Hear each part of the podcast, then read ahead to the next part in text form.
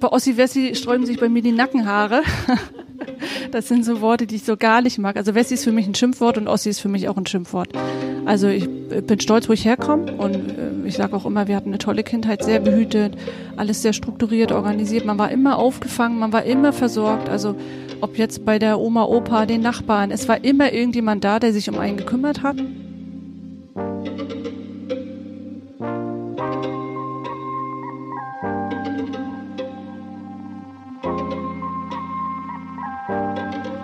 Erste Generation MV, ein Podcast im Jubiläumsjahr der Gründung Mecklenburg-Vorpommerns. In diesem Jahr gibt es etwas zu feiern. Am 3. Oktober 2020 wird Mecklenburg-Vorpommern 30. Die Gründung des Landes war ein Neuanfang und gleichzeitig das Ende von dem, was vorher war. Aus zwei Ländern wurde eins. Trotzdem spricht man noch heute von Ost und West. Wir kommen aus dem Osten. Wir sind geboren in der DDR haben dort einen Teil unserer Kindheit verbracht. Erwachsen geworden sind wir in Mecklenburg-Vorpommern. Aufgewachsen in zwei deutschen Staaten. Wir haben uns gefragt, ob das überhaupt von Bedeutung ist, wie unsere Herkunft unser Leben beeinflusst. Ist sie überhaupt relevant? Ich bin Manuela Heberer, Jahrgang 80, die Journalistin, geboren in Schwerin, Mecklenburg.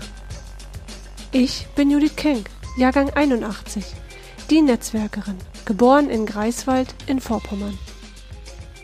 Wir sind die letzte Generation Ost. Und wir sind die erste Generation MV. Hallo und herzlich willkommen zu einer weiteren Folge unseres Podcasts Erste Generation MV. Heute unsere Jubiläumsfolge, ähm, 3. Oktober 2020. Vor 30 Jahren äh, wurde Mecklenburg-Vorpommern gegründet oder neu gegründet, muss man ja sagen. Mm, und wir wollen das heute mal zum Anlass nehmen, dass nur Judith und ich pur mal ins Gespräch kommen. Wir haben die, den Podcast ja initiiert und uns äh, das überlegt, dass wir das gerne machen wollen. Und irgendwie hatte ich das Gefühl, dass äh, insbesondere du, Judith, immer noch so wenig zu Wort gekommen bist in unseren Interviews bis jetzt. Und da habe ich mir gedacht, dass wir das vielleicht mal einfach nur unter uns mal machen sollten und uns mal unterhalten sollen im Rahmen dieser, dieser Reihe. Ja, und jetzt sitzen wir hier. Genau. Und ähm, nur wir beide. Nur wir beide, genau. Auch mal schön. und ich habe vorhin äh, gerade noch mal äh, auf dem Weg hierher überlegt, wie wir uns irgendwie, wie wir uns überhaupt kennengelernt haben. Das äh, habe ich mir auch schon öfter mal überlegt. weil äh, das irgendwie so, also ist so ein bisschen vom Feeling so, als wenn wir uns schon ewig kennen, wir tauschen uns aus und äh, passt alles irgendwie. Aber dann habe ich überlegt, wie war das denn nochmal? Wie kam das denn? Ich glaube irg über irgendein Netzwerk, kreative MV oder und, und alles MV. Und also alles glaub, beides MV. bisschen, genau, ne? stimmt. Siehst ich habe ja ehrenamtlich für alles MV geschrieben, als ich hier zurückgekommen ja, bin. und das ist Heimat über, das ist glaube ich über äh, eine ehemalige Kollegin Genau. und Bekannte von uns angeleiert worden. Genau so war das. Ja, stimmt. Du hast für alles MV ja auch schon geschrieben. Siehst du? Also man vergisst das alles einfach zu viel gerade. Ja, also finde ich auf jeden Fall total spannend, dass ich dich äh, kennenlernen durfte und dass irgendwie schon so viele ähm, ja gemeinsame Ideen irgendwie auch entstanden sind und äh, viel Austausch. Äh, so passt, glaube ich, so der Hashtag Netzwerk, Netzwerken äh, für diese Folge auch ganz gut. Ähm, aber wir wollen ja über das Thema erste Generation MV sprechen. Du bist 1981 in Vorpommern geboren. Genau, in Greifswald. Ja. Erzähl mal so von deiner Zeit dort. Wie bist du aufgewachsen? Also typisch auf dem Dorf, ne? wie das hier so in der Region war. Hm. Auf einem sehr kleinen Dorf. Ich habe mal gesagt, 75 Einwohner, 25 Hunde gefühlt. Zwischen Greifswald und Anklam bin ich groß geworden und also alles eigentlich ganz normal. Schule, Pioniernachmittage, Mhm. ähm, ja, Keramikzirkel, alles, was man so gemacht hat, mit Mhm. den anderen Kindern im Dorf spielen. Ja, das war eigentlich die Kindheit und das war auch sehr schön. Was ist dir so äh, richtig eingebrannt in Erinnerung geblieben, so aus dieser Zeit? Aus dieser Zeit ähm, die, die Gemeinschaft, denke ich. Also jeder kannte jeden, das sehe ich jetzt gerade, weil wir, wo ich jetzt hier wohne in Mecklenburg, gerade versuchen, ähm, das Dorf zu aktivieren, um mehr zusammenzumachen, sich zu helfen, ähm, aber auch äh, überall mitzumachen. Also alles, was geboten wird, einfach auch mitzumachen und deswegen ähm, im Vergleich zu früher kannte jeder jeden und das ist heute ein bisschen anders, Mhm. aber wir arbeiten daran. Mhm. Wie macht ihr das? Wir haben schon am Wochenende gleich unsere äh, Volleyballtruppe vom letzten Jahr wieder aktiviert, Mhm. haben dann auch Fußball mit Groß und Klein zusammengespielt, werden unsere Veranstaltung wieder aufnehmen, jetzt wo die Zahlen ähm, ja in dieser Corona-Pandemie sich doch verbessert haben. Ähm, ja, es gibt verschiedene Ideen für Herbstfeuer und Kinderkino und Fasching und ach alles Mögliche. Mhm. Und da wollen wir halt einfach versuchen, über ja verschiedene Ansätze die Leute dazu zu begeistern, auch Neubürger integrieren und die Älteren zu begeistern, da mit dabei zu sein. Und da, ja, sind wir eigentlich, glaube ich, gerade in der Brainstorming-Phase. Mhm. War das was, was dir aus deiner Kindheit auch so in Erinnerung ist? War das früher auch so? Also Kinderkino jetzt speziell auf jeden Fall. Das ich, das gab's im, im Schloss in Karlsburg gab's das immer. Ich glaube für 50 Pfennige Ja, ja. konnte man dann Nachmittag in das äh, in das Kinderkino Mhm. gehen und das war toll. Da sind einfach alle hingegangen. Ne? Mhm.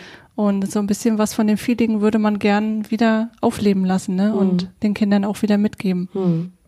Ja, stimmt, das ist alles ziemlich ähm, äh, verschlafen auch so, ne? So in den Orten. Ich bin gerade so durchgefahren, habe ich gedacht, Mensch, irgendwo muss doch hier ein Bäcker sein. Früher hat man in jedem Ort irgendwie einen kleinen Konsum oder einen Bäcker oder irgendwas gehabt.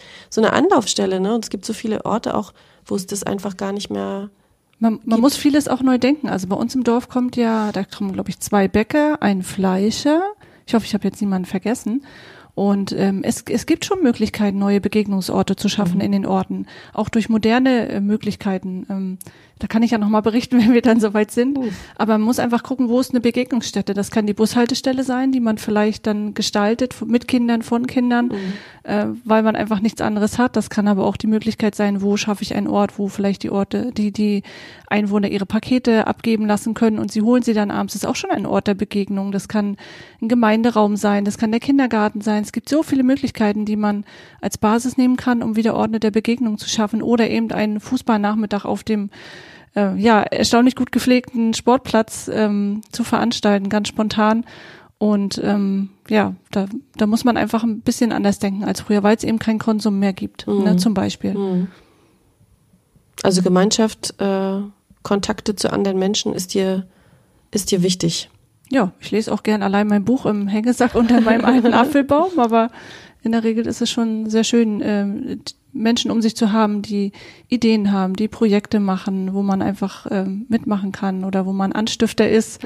Ähm, ja, das macht schon Spaß. Wir beide ja auch, ne? Ich weiß noch, als du mir von dem Vier-Seen-Magazin auch erzählt hast, das war schon ähm, schön, wenn man das dann äh, so miterlebt, wie Sachen dann auch wachsen und ähm, Ja, genau, wenn auch so die Ambitionen und die Hintergründe, ne? Was will man da vielleicht damit bezwecken?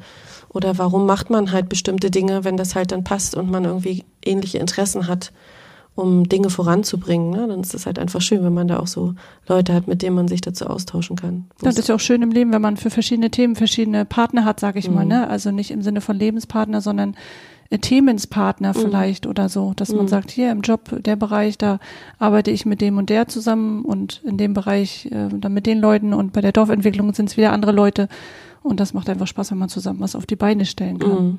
War das bei dir schon immer so? Auch als Kind? Dass du da so sehr gerne in die Breite gegangen bist und Kontakte zu vielen Leuten geknüpft hast? Das weiß ich gar nicht genau, aber ich glaube, ich war mehr so ein bisschen Anstifter. Also meine Geburtstage waren nachher so im Teenageralter schon ein bisschen, da wurde schon ein bisschen kalkuliert, wer mit wem kann und wer, wer vielleicht mit wem auch zusammen, das weiß ich. Aber ansonsten, ich habe auch keine Ahnung, an welcher Stelle das angefangen hat. Mhm. Hast du einen großen Freundeskreis gehabt als Kind? Als Kind ähm, ähm, nicht größer als andere, also ganz normal, aber also vielleicht auch eher klein, weil also im Nachhinein, äh, glaube ich, war ich nicht eine von den coolen. es gab da so die coolen und die uncoolen Ja. und die Streber und ich glaube, einige haben mir gedacht, ich bin so der Streber, aber war ich eigentlich gar nicht. Es lief halt ganz gut und ich habe auch am Wochenende gefeiert, Ja. als ich nachher älter war. Ja. Genau, deswegen so großer Freundeskreis hm, nicht außergewöhnlich. Hat sich für dich was geändert gefühlt, äh, als die, die Wende dann durch war? Äh, meinst du in Bezug auf Freunde oder? Nee, überhaupt. Also hast du das irgendwie wahrgenommen oder hat es für dich keine, keinen Effekt gehabt? Ähm, also ich weiß noch ganz genau, wie, wie den Abend, als äh, also es lief im Fernsehprogramm durch, äh, dass es irgendwie eine Sondersitzung gab. Also das war so, wo ich gedacht habe, ich glaube, jetzt ist irgendwas Besonderes passiert. Und da war ich ja dann ähm, 89, war ich acht. Ne? Also ich habe schon gemerkt, da, da brodelt jetzt irgendwie, da passiert was.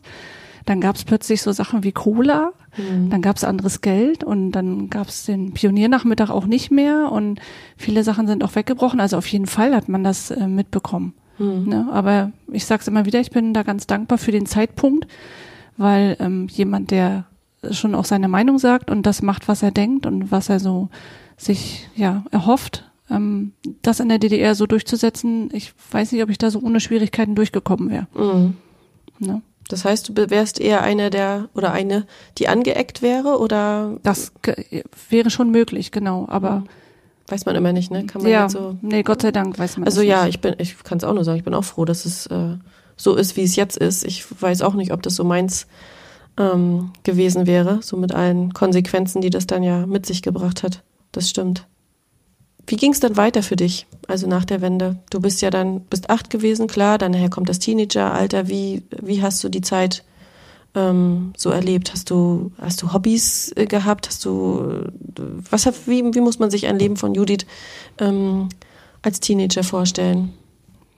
Ich war, ich war ja immer zwei Personen in eine. Also Wieso? ich war ja, na, wenn man auf dem Dorf wohnt und das einzige Mädchen ist, dann äh, baut Ach, man noch Höhle und fährt mit dem Fahrrad über Kiesberge und springt und äh, versucht verschiedene Sachen aus und äh, schrottet dann auch mal sein Rad beim, beim Dorfrennen mit den Jungs. Okay. Weil man in der letzten Kurve vorne ist, aber verdammt nochmal dann stürzt auf den Kopfsteinpflaster und dann blutend nach Hause getragen wird. Oh, so wild hätte ich dich gar nicht eingeschätzt. Ach doch, nee, da musste ich mit und die neuen Handschuhe wurden auch ruiniert beim Klettern und weil ich, ich war auch wirklich die, die es am höchstens geschafft hat auf dem äh, Baum am Teich in Zanekow. Ähm, das schon. Ja, und in der Schule war man dann schon äh, ähm, junges Mädchen, Frau, so, ne? Also es war immer so ein bisschen zweigeteilt und ich glaube, das ist mir bis heute eigentlich so geblieben. Also ich liebe meine Gummistiefel und ähm, hier auf dem Hof unterwegs sein mit auch ähm, ja, alten Joggern und da einfach auch mal was richtiges Handfestes zu machen. Ne? Dann wird mal der Schuppen gepflastert und dann nehme ich mir die ähm, Kapp- und Gärungssäge und säge dann was zurecht, was mir gerade so in den Echt? Kopf Das kannst fällt. du auch? Ja, Krass. ja. Und dann bin ich dann aber auch wieder die, die am Schreibtisch sitzt oder ja, digital an Webinaren teilnimmt. Und aber ich finde, das macht es einfach auch ähm, spannend. Warum muss man nur eine Person sein? Warum sollte man nicht mehr Facetten haben? Und ansonsten die Kindheit, also die Zeit nach der Wende habe ich sehr, sehr unruhig in Erinnerung. Also wenn ich allein an die Schule denke, wir wurden, ähm, ja, es wurden Schulen zusammengelegt, allein das schon. Ja, uns Man hatte so das Gefühl, man ist, es entgleiten einem so ein bisschen die Freunde. Mhm. Ich bin dann auch umgezogen, ähm, nur ein, zwei Dörfer weiter, aber es hat dann schon ähm, ausgemacht, dass man einen ganz anderen Freundeskreis hat. Warum man, sind, warum seid ihr umgezogen? Ja, von der Wohnung im Neubau, im typischen DDR-Neubau in ein Haus. Das auf dem Dorf so, im Neubau. So diese Blöcke, die ja überall auf den Dörfern stehen. Genau, oder? genau. Mhm. Also ich habe ja erst in Karlsburg gewohnt eine ganze Zeit. Das ist ja so ein bisschen größeres Dorf für die Zeit gewesen und bin dann nach Zanekow gezogen. Wie gesagt, das Dorf mit den 75 Einwohnern und 25 Hunden. Und das war schon noch mal eine ganze Nummer kleiner und dann hat man eben einfach auch andere Freunde. Und in der Schule, genau, es wurden Schulen zusammengelegt. Ähm, ähm, man hat dann plötzlich, äh, gab es dann von heute auf morgen Sachen, die man entscheiden musste, obwohl wir alle gar nicht wussten, was es bedeutet, ähm, ähm, jetzt eine Sprachklasse zu sein oder eine naturwissenschaftliche Klasse. Also da war sehr, sehr viel Unruhe. Ähm, sehr oft wurden die Klassen auch neu gemischt, weil, weil irgendwie wieder was anders war. Ähm, ja, Wo bist du zur Schule gegangen? ähm, erst in Karlsburg und dann später nachher auf dem Schlossgymnasium in Gützkow. Gützkow. Mhm. Und da hast du dann auch dein Abitur gemacht. Genau. Ja. Und dann? Und dann habe ich ähm, mich orientiert. ich wollte eigentlich immer Grafikdesign studieren, also es musste irgendwas immer mit Werbung sein. Und ich habe gedacht, ja, okay, du hast schon immer, ähm, warst schon immer ein bisschen künstlerisch aktiv und naja, Oma und Opa sagen dann auch, Mensch, das ist ja toll und naja, dann zieht man eben mal los und gibt seine Bewerbung ab und das reicht aber nicht. Also habe ich dann umgeschwenkt von, ähm, damals war die Kunst, ähm, die Grafikdesignschule ja noch in Heiligendamm. Also da habe ich mich noch beworben und äh, bin dann umgeschwenkt auf äh, Kunstpädagogik. Also ich wollte ja immer noch dahin, also musste irgendwas anderes machen. Über Umwege. Genau, und habe mich dann in Greifswald beworben Mhm. an der Universität und habe dann im Nebenfach Erziehungswissenschaften genommen. Das passte halt ganz gut. Ich musste das ja auch irgendwie auffüllen. und habe dann noch, äh, weil ich brauchte noch ein Nebenfach, habe ich dann noch Betriebswirtschaftslehre genommen und habe ähm, ganz schnell gemerkt, dass ich nicht so künstlerisch bin, wie ich dachte. Also ich konnte mit den Leuten und mit den Anforderungen nicht, war immer zu realistisch. Auch abstrakt zeichnen, äh, das konnte Judith nicht. Also Ähm, Es war immer irgendwie zu realistisch und irgendwie bin ich da nicht warm geworden. Auch mit dem Unileben nicht. Es war irgendwie alles so, so, so unruhig und ja, haben wir jetzt Vorlesungen oder nicht? Und das war irgendwie nichts für mich. Ja. Und ich habe aber förmlich diese Marketing-Vorlesungen gefressen. Also ich war völlig äh, hingerissen von diesem Thema, obwohl es ich, obwohl ich es sehr theoretisch fand. Und dann habe ich gesagt, so Judy, jetzt muss hier irgendwie noch mal was passieren. Hier muss noch was anders werden. Und habe mich dann für BWL an der Fachhochschule Stralsund eingetragen. Mhm. Habe mich durch Fächer wie Statistik und äh, Fertigungswirtschaft wirklich geprügelt, äh, weil ich unbedingt diesen Marketing-Teil haben wollte und, und vertiefen wollte. Und ja, dann habe ich den Abschluss gemacht in noch Diplom. ähm, ja, Ja, ich habe hab, BWL äh, und äh, Schwerpunkt Marketing. Das, Ja. Da war ich dann eigentlich auch ganz glücklich erstmal. Ja. Also dieses künstlerische ähm, war nicht so deins. Ich würde dich jetzt auch eher so einschätzen, so eher geradlinig, eher gut strukturiert und wenn Genau. dann so diese vergeistigten Künstler und Kreativen ankommen, glaube ich, äh, das wärst jetzt nicht du. Ne? Das wäre so. nicht ich. Ja. Also jeder, der so ist, also ähm, ich, ich verurteile das nicht oder so, auf gar keinen Mhm. Fall. Der Eindruck soll nicht entstehen. Nee. Aber ich habe da irgendwie nicht so hingepasst. Also das sollen die, die, ja, diese, diesen ganz künstlerischen Mhm. Lebensstil, das ähm, sind einfach, das bin einfach nicht ich. Mhm. Und deshalb genau wieder die Struktur. An der FH war klar, man hat seinen Stundenplan, der ist auch Vorlesung garantiert. Mhm.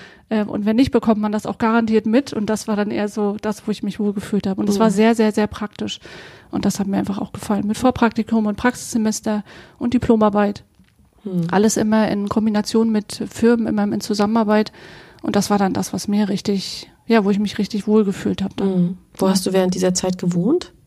Ähm, ich habe in Stralsund gewohnt. Ja. Genau. In der WG oder im, im Wohnheim oder wie? Nö, wie nö, keine WG. Ich wäre, glaube ich, kein WG-Typ.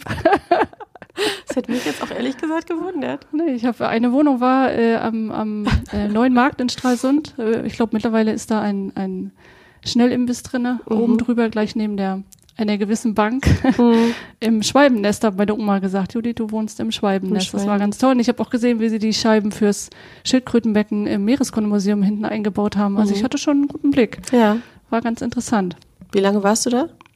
Ähm, vier Jahre ungefähr, also Mhm. schon die Regelstudienzeit. Mhm. Und ähm, im letzten Semester, also das, wo ich dann die Diplomarbeit geschrieben habe, da äh, bin ich ja dann schon rübergemacht sozusagen nach Süddeutschland und habe dann da fertig geschrieben von da aus. Ja, warum das? Ähm, ich hatte noch keine Aussicht und es hat sich ein bisschen länger hingezogen.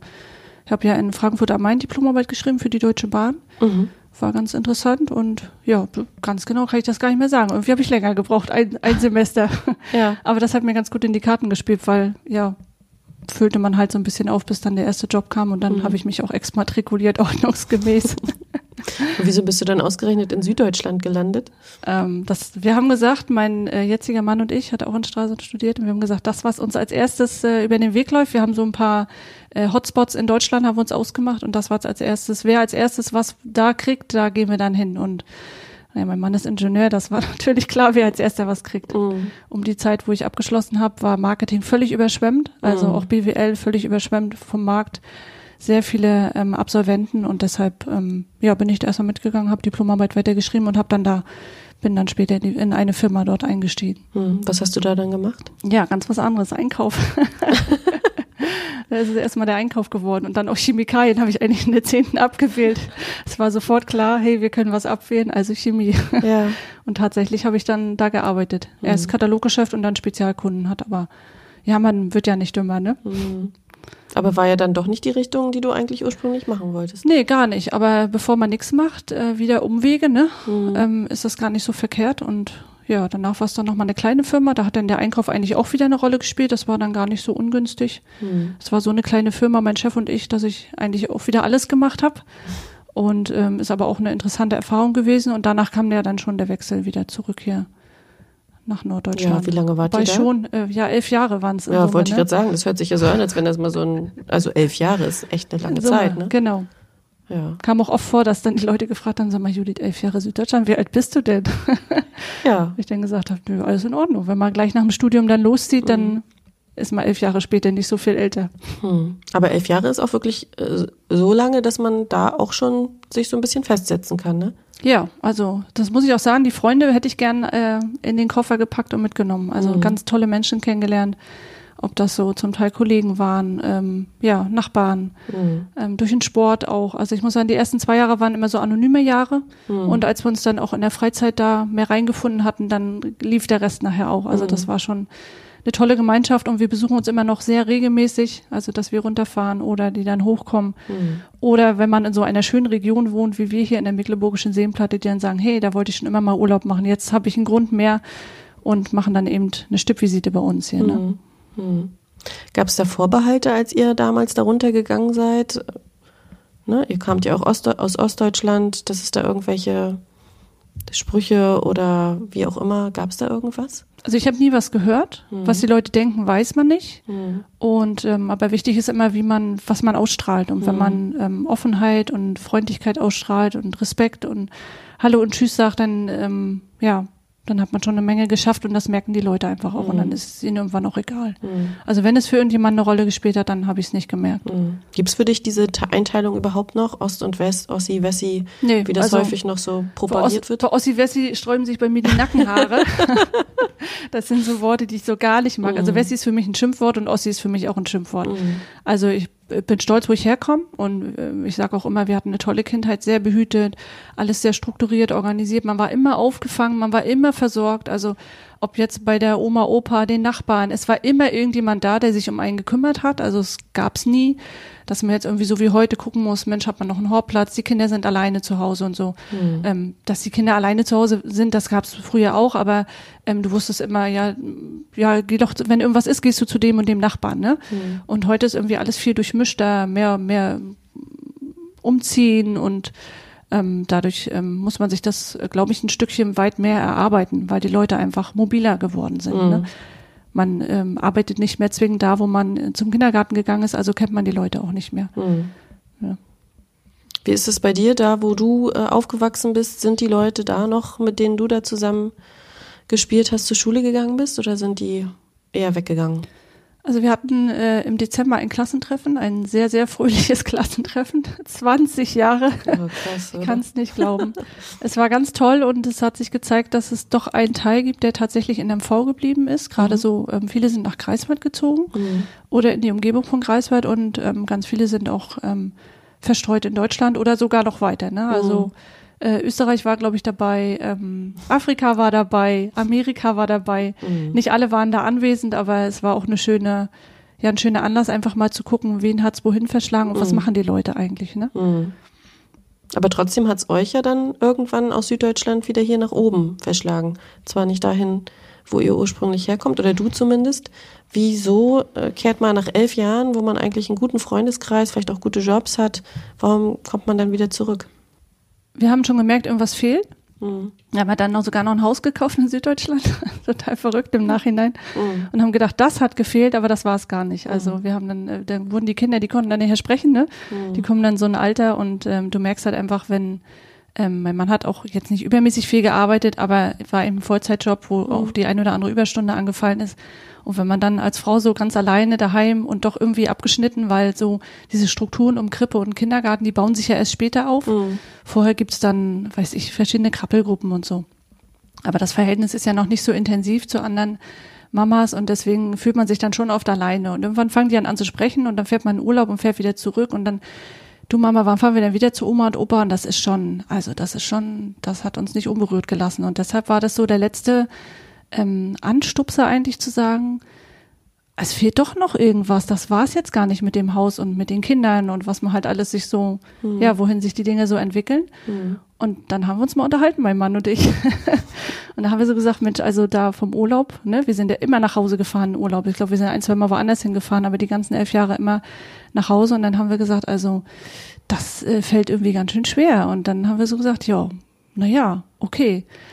Ja, denn aber wenn die große, bevor die zur Schule geht, ja, na gut. Und dann haben wir geguckt und ja, und dann ging's los. Ne? Mhm. War da einer von euch beiden mehr derjenige, der da gedrängelt hat, oder ist es eigentlich so von beiden gleich ausgegangen?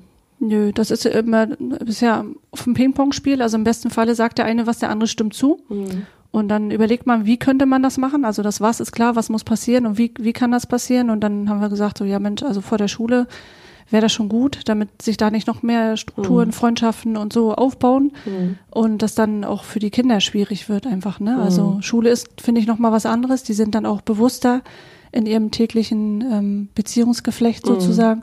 Und deswegen haben wir dann gesagt, so jetzt versuchen wir es einfach. Mhm. Und dann, warum ausgerechnet hierher? Wir haben gesagt, wenn wir zurückgehen, dann auf jeden Fall Wasser. Also es muss irgendwas mit Wasser sein, dichter am Wasser. Wir kommen beide aus Vorpommern und hatten beide unsere Dreiviertelstunde, Stunde zu fahren, bis wir auf der Insel Usedom war. Das war ja so für uns als Kinder Mhm. immer der, der Traumstrand. Ist es Mhm. immer noch. Also da Mhm. hat sich ja nichts dran geändert, aber das war immer so das Ziel im Sommer und wenn es schön warm war.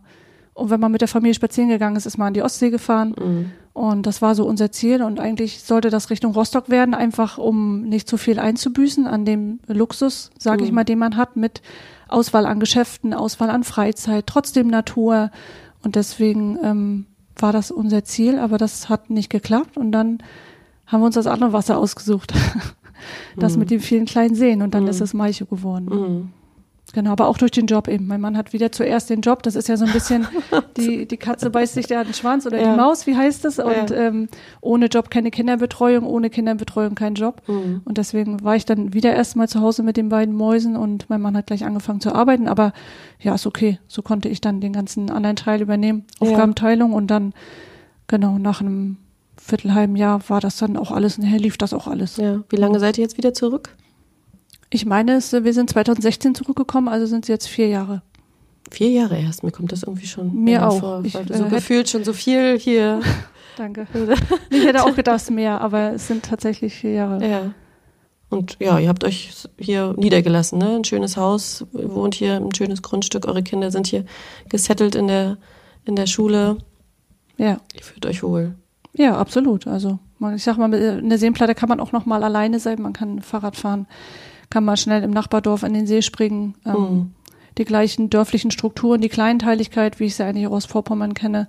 Heute natürlich aus anderer Sicht. Heute gucke ich da eher mit dem wirtschaftlichen Auge drauf durch den Job. Mhm. Aber das ist schon, da fühlt man sich schon wohl. Und es gibt auch Orte, durch die man fährt, die man auch von früher dann kennt. Ne? Mhm. Und das ist wieder dieses Gefühl, was auch lange gefehlt hat in Süddeutschland, diese Mhm. Verbundenheit, dieses Wissen um die Orte, die Routen. Man muss nicht äh, auf die Karte gucken, sondern man weiß, nee, okay, Staffenhagen muss ich da lang. Und Mhm. ja, das ist schon, da ist dann auch das ganze Heimatgefühl wieder da. Ja, aber sag mal, wenn man da elf Jahre woanders war, hat man da nicht auch ein bisschen Respekt vor, vor dem Schritt, jetzt wieder komplett in eine ganz andere Gegend zu gehen? Ähm, also Malchow ist ja doch ein bisschen weiter weg zu dem, wo ihr vorher gelebt habt. Äh, sich da was Neues wieder ganz neu aufbauen zu müssen, neue Leute kennenlernen zu müssen, oder war das gar nicht so ein, so ein Thema? Nee, war kein Thema. War echt kein Thema. Und es hat sich nicht angefühlt wie, wie ähm, nochmal weggehen, sondern es hat sich angefühlt wie wieder zurückkommen. Ne? Also Mhm. es gibt dann auch so Schlüsselmomente und Ausdrücke, die man dann benutzt, wo die Leute sagen, ach, du bist doch gar nicht von, ach naja, eigentlich bist du ja schon doch von hier. Stichwort Netzwerk. Wie kam das, dass du dich dann hier so, deine Fühle so ausgestreckt hast, dass du hier, also ich meine, du bist ja ähm, gefühlt bekannt wie ein bunter Hund, hat man das Gefühl gehabt, äh, die Medien haben Beiträge über dich gemacht. Wie, was hast du hier gemacht? Wie kam das? Was, was ist da passiert? Ganz genau weiß ich das ja auch nicht, was da passiert ist. Ich habe, als ich in Süddeutschland war, schon gemerkt, dass ich jobmäßig nicht ganz angekommen bin. Mhm. Das hast du ja vorhin auch schon gesagt, dass es eigentlich so ein bisschen anders ist, als was ich jetzt mache. Mhm. Und wo ich auch hin wollte und ähm, habe da schon gemerkt, so dass ich ähm, das Bedürfnis habe, mich zu engagieren. Mhm. und habe in der Stadt, wo wir gewohnt haben, in Heidenheim an der Brenz, dann schon diese ganzen Entwicklungen um die Stadtentwicklung verfolgt und habe gedacht, Mensch, so Stadtmarketing, das wäre doch auch mal dein Thema. Und habe gedacht, na, das machst du erst mal ein bisschen ehrenamtlich, ähm, war aber so mit den Ideen, die da so rumschwirrten, noch nicht so ganz einverstanden. Und dann kam dieses ganze Thema Umzug auch, deswegen habe ich mich auch nicht weiter reingehängt, aber bin halt auch so eine, die geht halt einkaufen und dann gehe ich nicht bloß einkaufen, sondern ich fange dann an, mit den Leuten zu schnattern Mhm. und dann erfährt man dies und das und dann hat man irgendwie das Gefühl, ja, da können wir ja was machen oder frag doch mal den. Und Mhm. dann äh, entstehen aus so ganz vielen ganz kleinen Gesprächen und Terminen entstehen dann irgendwie offensichtlich was Größeres. Mhm. Ja.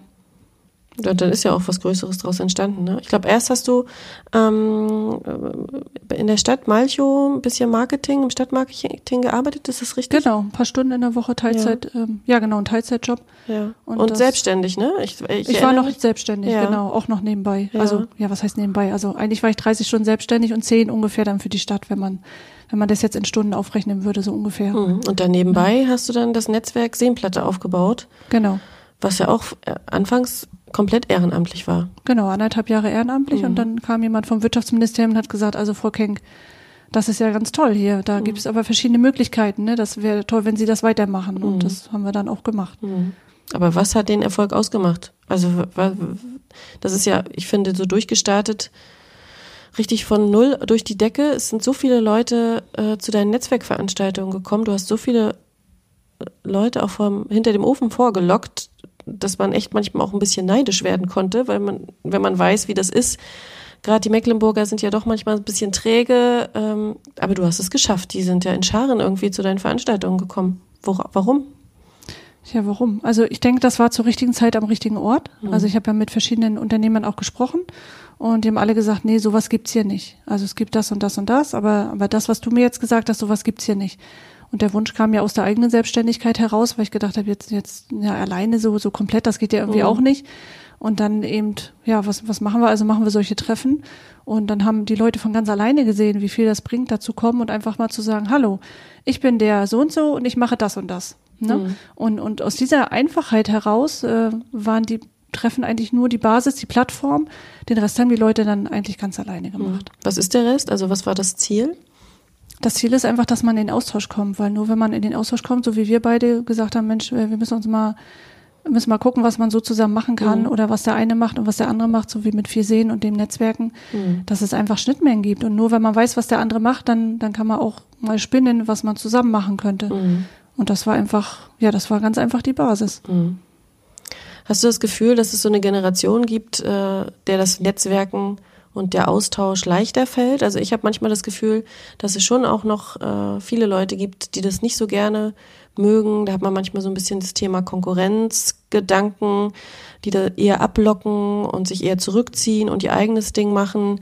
Ähm, hast du das Gefühl auch, dass es, dass es da Unterschiede gibt? Also ich denke, Frauen waren schon immer sehr gut vernetzt. Also das ist wahrscheinlich durch die Jahrhunderte oder Jahrtausende schon, mhm. dass sie äh, zusammengehalten haben, was Kinder angeht, was Haushalt angeht, was den Garten angeht, was irgendwelche praktischen Tipps angeht. Früher haben viele Generationen auch zusammen gewohnt. Natürlich war man gut vernetzt.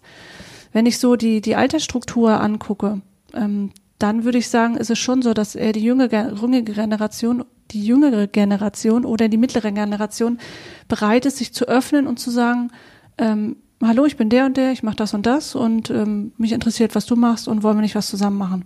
Also dass dieses äh, Gegeneinander nicht mehr so da ist, sondern das Miteinander. Mhm. Ich kann aber auch verstehen, wenn jemand Unternehmer ist oder Unternehmerin, die 30, 40 Jahre im Geschäft ist, dass sie sagt, wozu brauche ich jetzt noch ein Netzwerk? Ich habe, es hat bisher ja auch funktioniert und das ist ja auch eine ähm, keine Argumentation, die von der Hand zu weisen ist. Mhm. Ne?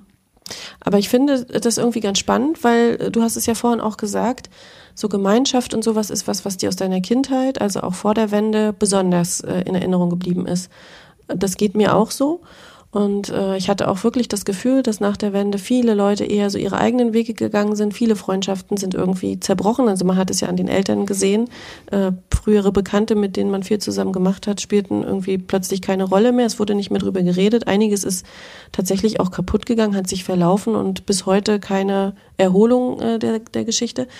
Ähm, aber ich habe schon das Gefühl, dass, dass so jetzt die jüngere Generation, ich zähle mich jetzt auch mal dazu, also diese Nachwende-Generation, doch wieder mehr in dieses Gemeinschaftliche will. Also du merkst es ja auch so an diesen Gemeinschaftsprojekten, so Solavis gründen sich, gemeinsam was machen, Genossenschaftsmodelle werden wieder hoffähig. Ich habe das Gefühl, dass es da so eine ganze Zeit ähm, nicht bei allen natürlich, aber doch so in weiten Teilen eine Lücke gab, dass jeder erstmal so seins für sich gemacht hat und jetzt mehr der Wunsch kommt, doch wieder mehr zusammen in den Austausch zu gehen. Auch, ne, wie du sagst, so Dorfgemeinschaften versuchen irgendwie äh, ihre Umgebung wieder zu beleben.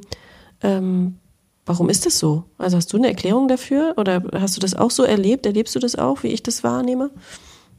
Also ich, ich denke mal, das erkläre ich auch meinen Kindern ganz oft, dass die Gemeinschaft in der DDR ich war acht, also ich bin jetzt kein DDR-Kenner Mhm. äh, und auch nicht mega erfahren, dass ich das äh, mein ganzes Leben lang gesehen hätte. Aber ich denke, es wurde viel gehandelt, viel geholfen, weil es einfach vieles gar nicht gab. Mhm. Oder es war so teuer, dass man es nicht bezahlen konnte.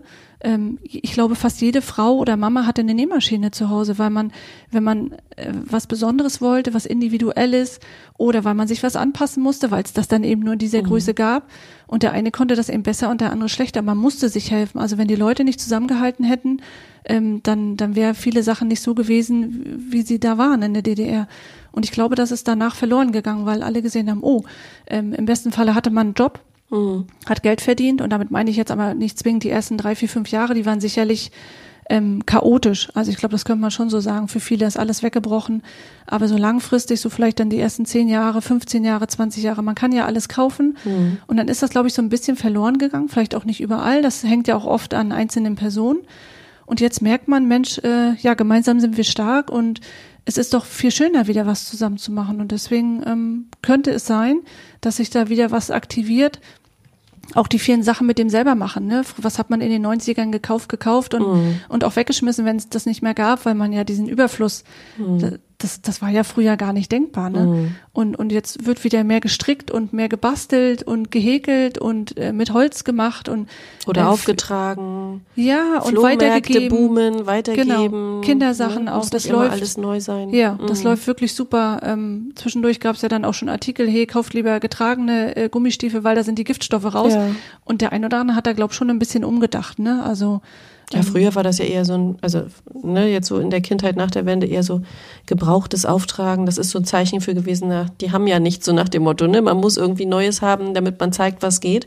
Und jetzt ist das eher schick, dass man auf den Flohmarkt geht, paar schicke Einzelteile hat, irgendwie was. Ja, also von Secondhand-Shop. jeder Gehaltsklasse siehst du ja Leute, die auf den Kindersachenflohmarkt äh, gehen und du triffst die Leute. Das ist total unerheblich, äh, ob die sich vielleicht was anderes leisten können, sondern einfach um der Sache willen, ne? Genau, Einfach. auch die Secondhand-Klamotten nicht. Und wenn du da äh, gut abräumst, egal ob für dich oder deine Kinder, wa- was, was ist man da stolz, wenn man das Gefühl hat, man hat ein gutes Geschäft gemacht und es ist nicht weggeschmissen worden. Ne? Genau. Und deswegen floriert das wieder. Aber ich finde, wie gesagt, dieses ganze Wiederverkaufen, selber machen, das hat einen ganz anderen Stellenwert bekommen und das ist auch eine schöne Sache. Man beschäftigt sich wieder mit Permakultur und mit äh, diversen Themen, äh, um, um einfach auch die Natur auch wieder ein bisschen äh, besser zu verstehen und besser zu integrieren. Ne? Ja, klar, das Thema Nachhaltigkeit ne, spielt halt auch eigener eine Garten richtig große und Rolle. ne, ja. siehe Hochbeete und so weiter. Ja. Das, das hat auch fast jeder, ist halt bequem.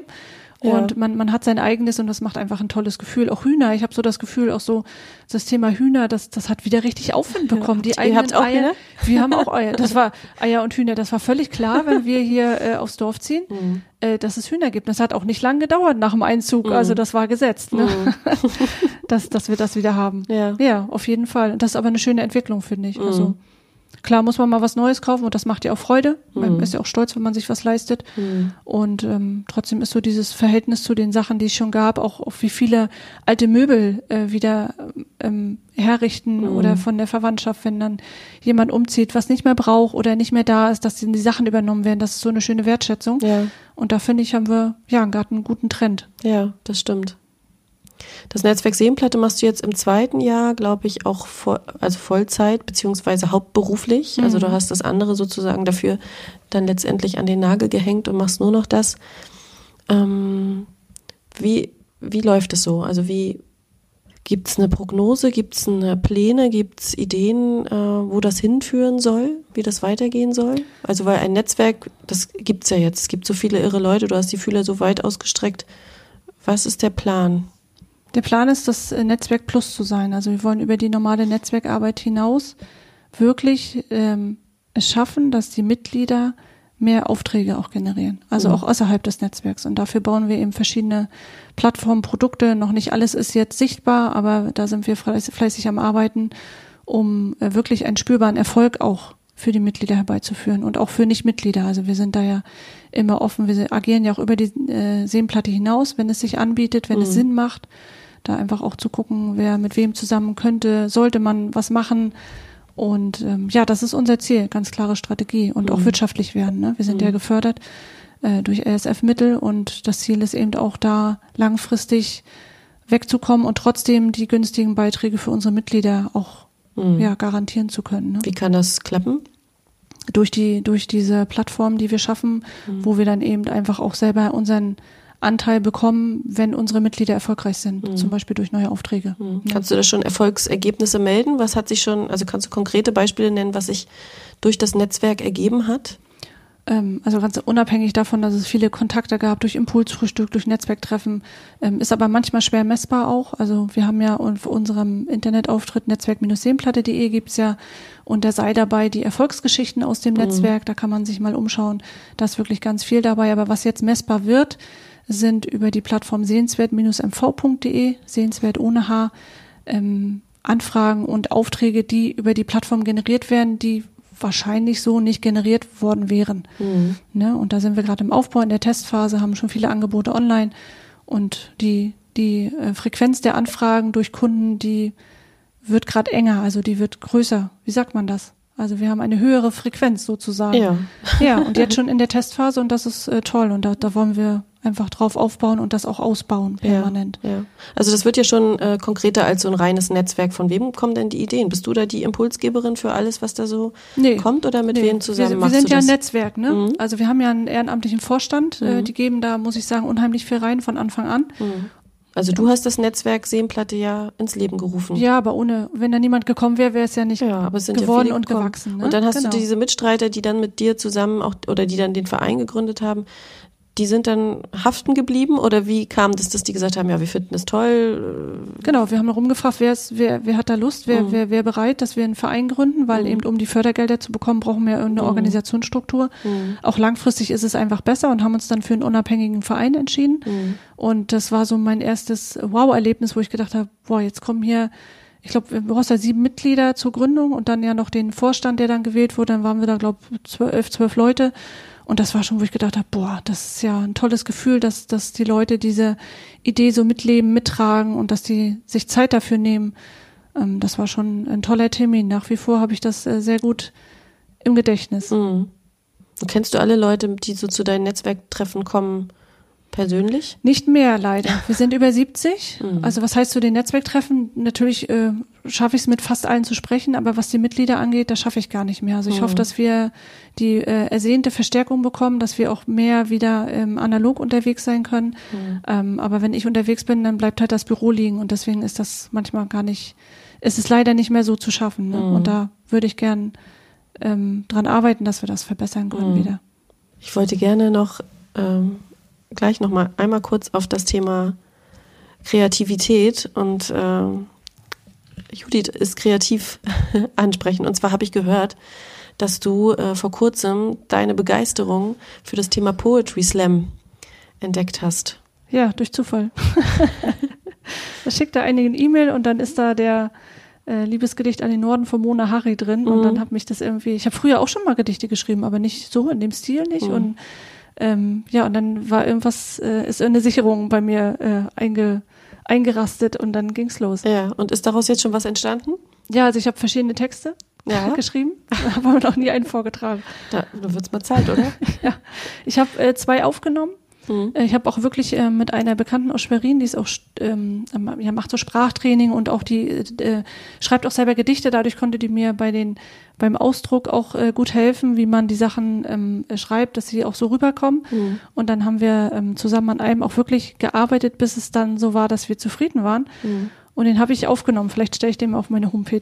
Kannst, äh, von was handeln die Texte? Ähm, alles Mögliche. Mhm. Vom Mama sein. Mhm. Also den werde ich wahrscheinlich auch nie vortragen können, weil da geht es darum, wie oft man als Mama weint. Also mhm. was Kinder mit einem machen, mhm. äh, weil man vor Glück, vor Angst, vor ähm, ja, vor, sie laufen jetzt plötzlich, äh, weint ständig. Also das werde ich wahrscheinlich auch nie vortragen können, weil dann muss ich auch immer weinen, weil man selber so viel damit verbindet. Vielleicht trägt das mal jemand anders vor.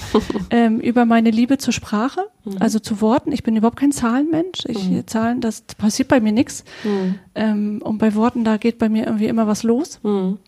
Und ähm, ja, über die Seenplatte, also das ist so der, den ich auch wirklich ausgearbeitet habe. Ich habe mhm. auch zum Klassentreffen dann ein ein äh, Poetry Slam oder ein Gedicht geschrieben, habe das dann im Poetry Slam Stil vorgetragen. Ähm, ja, oder in, in dem neuen Gedicht ist jetzt hat ja niemand mit mir gebettelt. Also es war ja auch eine relativ spontane Sache. Ich hätte mir auch fast in die Hosen gemacht vorher. Wenn man da erstmal drin ist, geht's. Aber am Anfang habe ich gedacht, jetzt fällt mir gleich der Zettel aus der Hand. Ne? Ja, und wie ist es angekommen? Äh, super, super. Es hat auch jemand aufgenommen, das hat mich auch sehr gefreut und habe dann auch im Nachgang über diesen Abend nochmal ein Gedicht geschrieben. Also ähm, auch über Ehrlichkeit. Also es ist wirklich ähm, alles dabei, alle Themen, die einem so, so einfallen. Mhm. Was braucht es dafür, damit du in Stimmung kommst, sowas vorzutragen? Ähm, ist ganz unterschiedlich. ähm, Könntest du dir vorstellen, sowas jetzt zu machen? soll ich es vortragen? Mach doch mal zwei, ja aber zwei drei schöne Strophen. Zwei, drei, da muss ich aber wirklich meinen Text holen jetzt, ne? Ja, dann hol ihn doch. Ja, dann machst du jetzt hier Pause. Ich mach Pause. Jetzt habe ich meinen Text geholt. Ja. Es sind tatsächlich 1, 2, 3, 4, 5, 6, 7, 8, 9, 10, 12 Strophen. Guck mal, es war gar nicht so verkehrt. Ui, und das alles über die neue alte Heimat. Ja, über die Seenplatte. Wie ist der Ähm, Titel? Schlusslicht. Ui, das passt doch jetzt so. Ja, es ist ja eine, eine Auseinandersetzung mit der Seenplatte in vielerlei Belangen. Ja. Ähm, das kam ja auch durch diese Poetry Slam Veranstaltung, die wir organisieren in der Seenplatte, Mhm. wo es darum geht, einfach zu zeigen, ähm, was mich auch mal so ein bisschen abnervt, ist, dass wir so, so unstolz sind. Gibt es Mhm. das Wort unstolz? ja. Ich weiß auf jeden Fall, was du meinst. Man wird, es wird immer viel geschimpft und das und ist viel auch gemault einfach. und gejammert, alles, Genau. uns geht's hier so Und schlecht. es gibt so ein paar, die verausgaben sich in dem, was sie tun und äh, dass sie etwas für die Region tun und kommen damit sicherlich auch ein Stück voran, aber es wäre schön, wenn Mhm. mehr Leute positiv auf ihre Heimat schauen würden. Auch wenn nicht alles rund läuft, aber das läuft nirgendwo alles rund. Das stimmt. Und in diesem Zusammenhang ist äh, dieses äh, ja, Gedicht entstanden. Ich bin gespannt. Ja, ich auch. ich versuche das jetzt hier mal gut rüberzubringen. Mach mal. Und ich steige mittendrin ein. Industrie in MSE, da sind sie hier falsch. Wir lieben die Seen, die Wiesen, den Wald, unsere Schlösser und Parks, unsere Pferde und Esel, die holprigen Wege, Ruinen von Gutsherren und LPG-Proleten. Industriebauten versperren uns nicht die Sicht. Nein, wir sind, wer wir sind und stehen im Licht. Wir sehen noch das Freie, das Grüne, das Weite, keine neumodernen grauen Gedärme, die Schatten aufzwingen, rauchen und lärmen. Wir wachsen, okay, wir sind später gestartet, aber wir haben noch Luft, Luft nach oben zum Atmen, zum Freisein und Denken, zum Radeln und Lenken, zum Wandern und Laufen, Luft zum Nachbarn und bis zum nächsten Garten. Und es ist nicht irgendeine Luft. Sie ist ehrlich und nass, kann gefährlich und krass, mal herrlich, mal blass, kommt auch von der Seite. Sie hat uns gelehrt, stehen zu bleiben, dem Sturme zu trotzen, nicht gleich zu leiden. Ja, wir leben hier mit weniger Geld, wir überleben sehr gut und sind nicht weniger wert. Und wer sich das traut, wird belohnt, ist ein Held.